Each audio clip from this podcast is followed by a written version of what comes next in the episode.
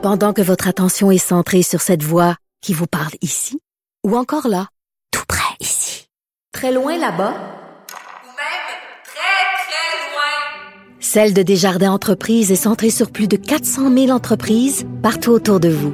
Depuis plus de 120 ans, nos équipes dédiées accompagnent les entrepreneurs d'ici à chaque étape pour qu'ils puissent rester centrés sur ce qui compte, la croissance de leur entreprise.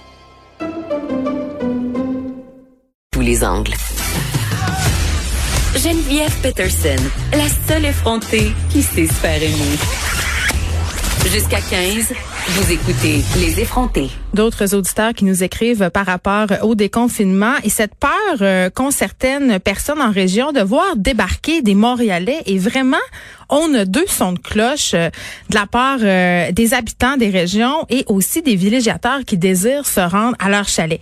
Il y a Sylvie Forgue qui m'écrit jeudi, simplement en effectuant un déplacement essentiel vers la boucherie, j'ai été en mesure de constater le trafic qui se dirigeait vers le nord pour déplacement essentiel, entre guillemets, bien sûr, ponton, roulotte etc. Bien que nous soyons une région touristique et en vivant, il n'y a aucune infrastructure en ce moment, il n'y a aucune activité disponible. Pourtant, elle dit, Madame Ford, que les épiceries sont littéralement bondées de gens. Elle dit la seule image que j'ai par rapport à ce déconfinement, c'est celle d'un chien qu'on laisse seul avec un bol de moulé rempli à rabat en lui ordonnant d'être raisonnable et de ne pas tout manger d'un trait c'est quand même une image très, très forte. Et tu as l'autre point de vue. Tu as le point de vue de la personne qui a son chalet.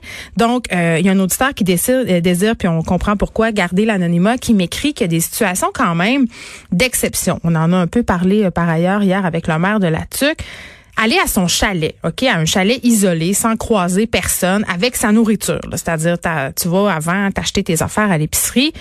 Lui considère ça correct parce qu'il dit, écoutez, là, moi, je paye des taxes municipales, je paye une deuxième hypothèque, on est dans le bois.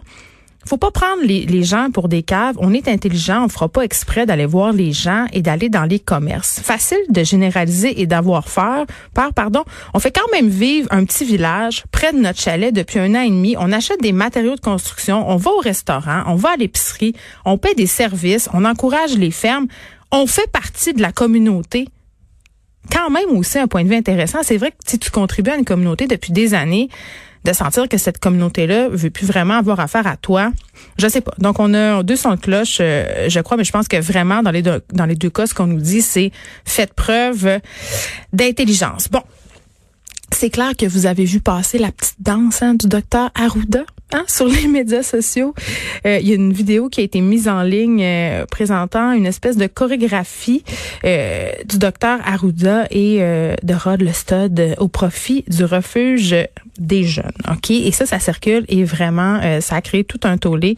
D'ailleurs, le refuge des jeunes s'est publiquement dissocié de la vidéo. On parle avec un expert en gestion de crise de la crédibilité du directeur national de la santé publique qui semble en prendre un coup depuis, oui, cette apparition en ligne, mais pas juste ça. Depuis quelque temps, quand même, euh, il est critiqué, on en parle, on le critique. Alors tout de suite parler avec Victor Henriquez, expert en gestion de crise. Monsieur Henriquez, bonjour.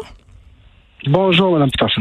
Écoutez, euh, avant qu'on se plonge euh, dans la persona du docteur Arruda, quand même, tantôt, au point de presse, on a vu le premier ministre Legault arriver avec bon, la, ministre McCann, docteur Arruda, était masqué.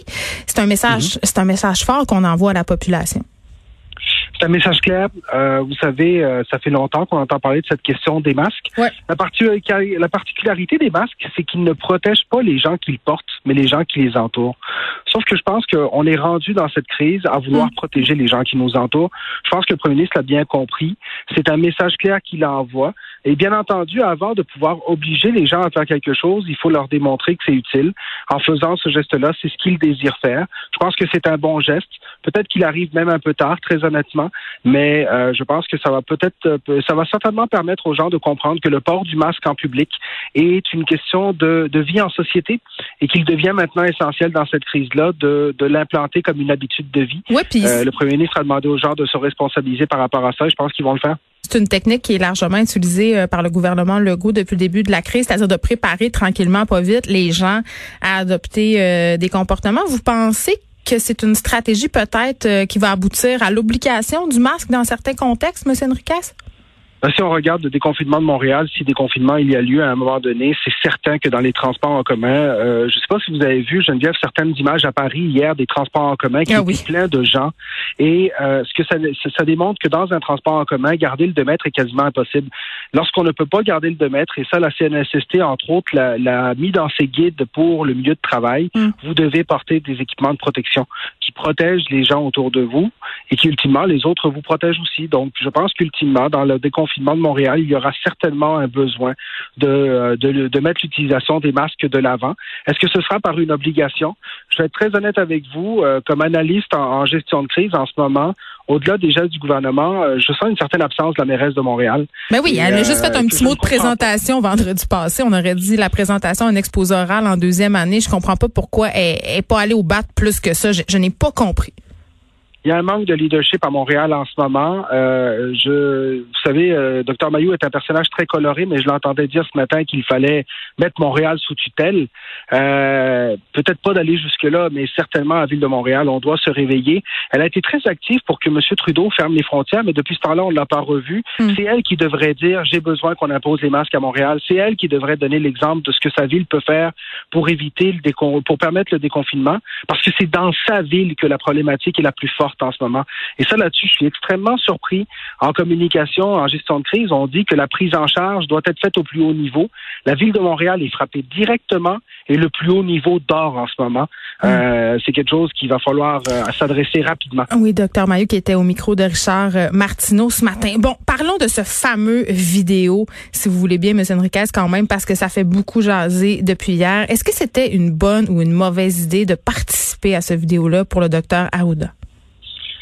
Vous savez, Dr Arruda, depuis le début, on le dit, c'est un personnage. C'est un homme qui a eu à choisir entre la médecine et le théâtre et on voit dans sa façon d'être cette dualité de sa personnalité. Je pense que Dr Arruda était de bonne foi dans ce geste-là. Il voulait aider une, levée de fonds euh, qui lui avait été dit à ce moment-là que c'était pour le refuge des jeunes. Le problème est, vient de son entourage, selon moi. Lorsqu'on est dans une équipe, euh, lorsqu'on est dans une situation comme celle de Dr Arruda, d'être un personnage public, les gens qui vous entourent ont le devoir de vous protéger. Et vous protéger à ce moment-là, ça veut dire appeler le refuge des jeunes et leur demander est-ce que vous autorisez cette vidéo?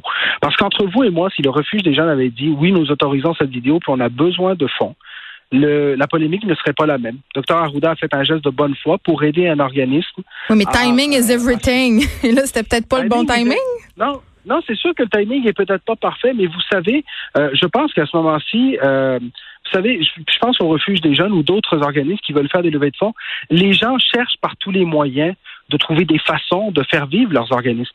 Et la cause est noble. Alors, je hmm. veux juste mettre en perspective que je ne pense pas qu'ici, de la part de Dr Arruda, il y a une erreur de mauvaise foi ou une volonté d'être visible. Cependant, il y a une chose qui est claire cette dualité de sa personnalité commence à lui peser énormément. Mais peser ou il devient dépendant? J'ai l'impression qu'il est un petit peu devenu, et là, pardonnez cette expression, mais une espèce d'attention whore. Ben, peut-être qu'il est un peu, peut-être qu'il est un peu trop visible, je vous l'accorde, mais en même temps, c'est ce qu'il est. C'est ce qu'on aimait au début aussi. Alors, vous savez, lorsqu'on aime un personnage parce qu'il est coloré, qu'il est visible, qu'il nous parle directement et qu'il nous ressemble, après ça, lorsqu'on vit avec les côtés plus négatifs de ce côté-là, c'est là où je vous dis l'important, c'est de le protéger contre lui-même et de, et de le protéger aussi en le mettant dans une position où est-ce que la raison pour laquelle aujourd'hui c'est un tollé, c'est que la situation n'est pas contrôlée. C'est que nous n'avons pas de clarté dans la communication. Donc son équipe n'a pas fait son travail, c'est ce que vous me dites, M. Henriquez? Son équipe l'a échappé. Son équipe l'a échappé, ça, ça j'en suis convaincu. Hmm. Son équipe avait un devoir de vérification à faire. Son équipe a un devoir de conseil à le faire parce que c'est eux qui ont la distance.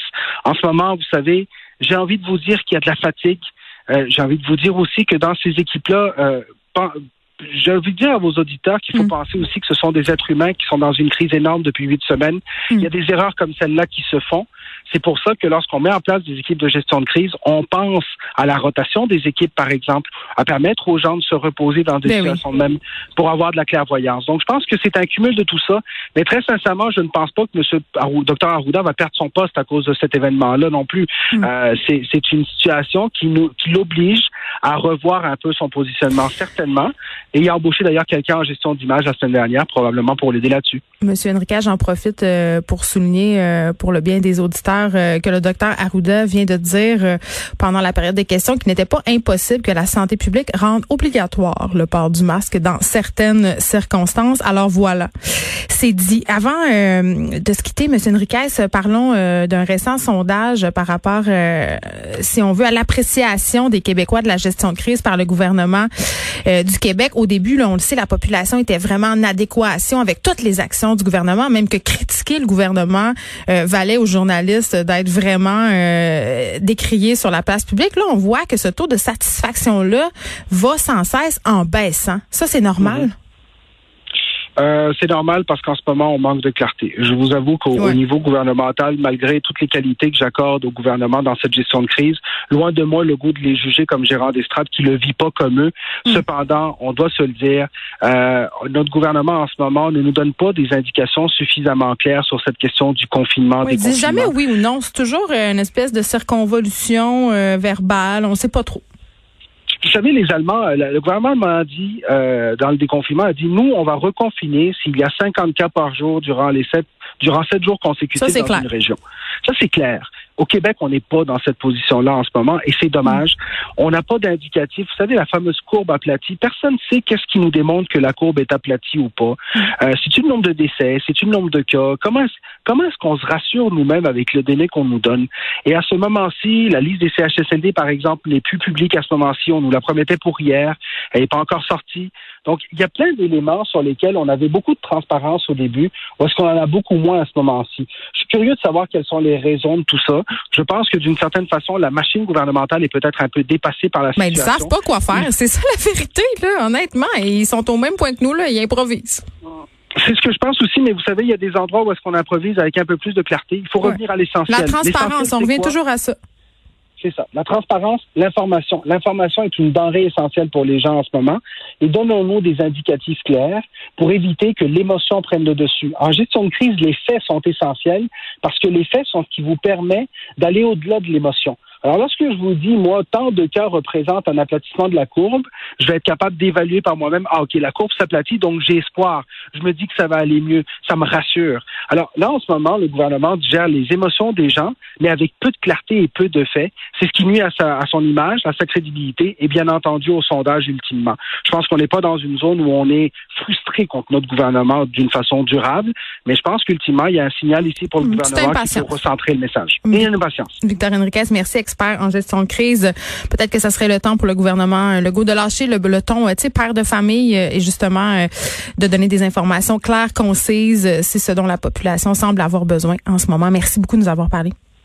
Merci à vous. À bientôt. De 13 à 15, les effrontés. Cube Radio.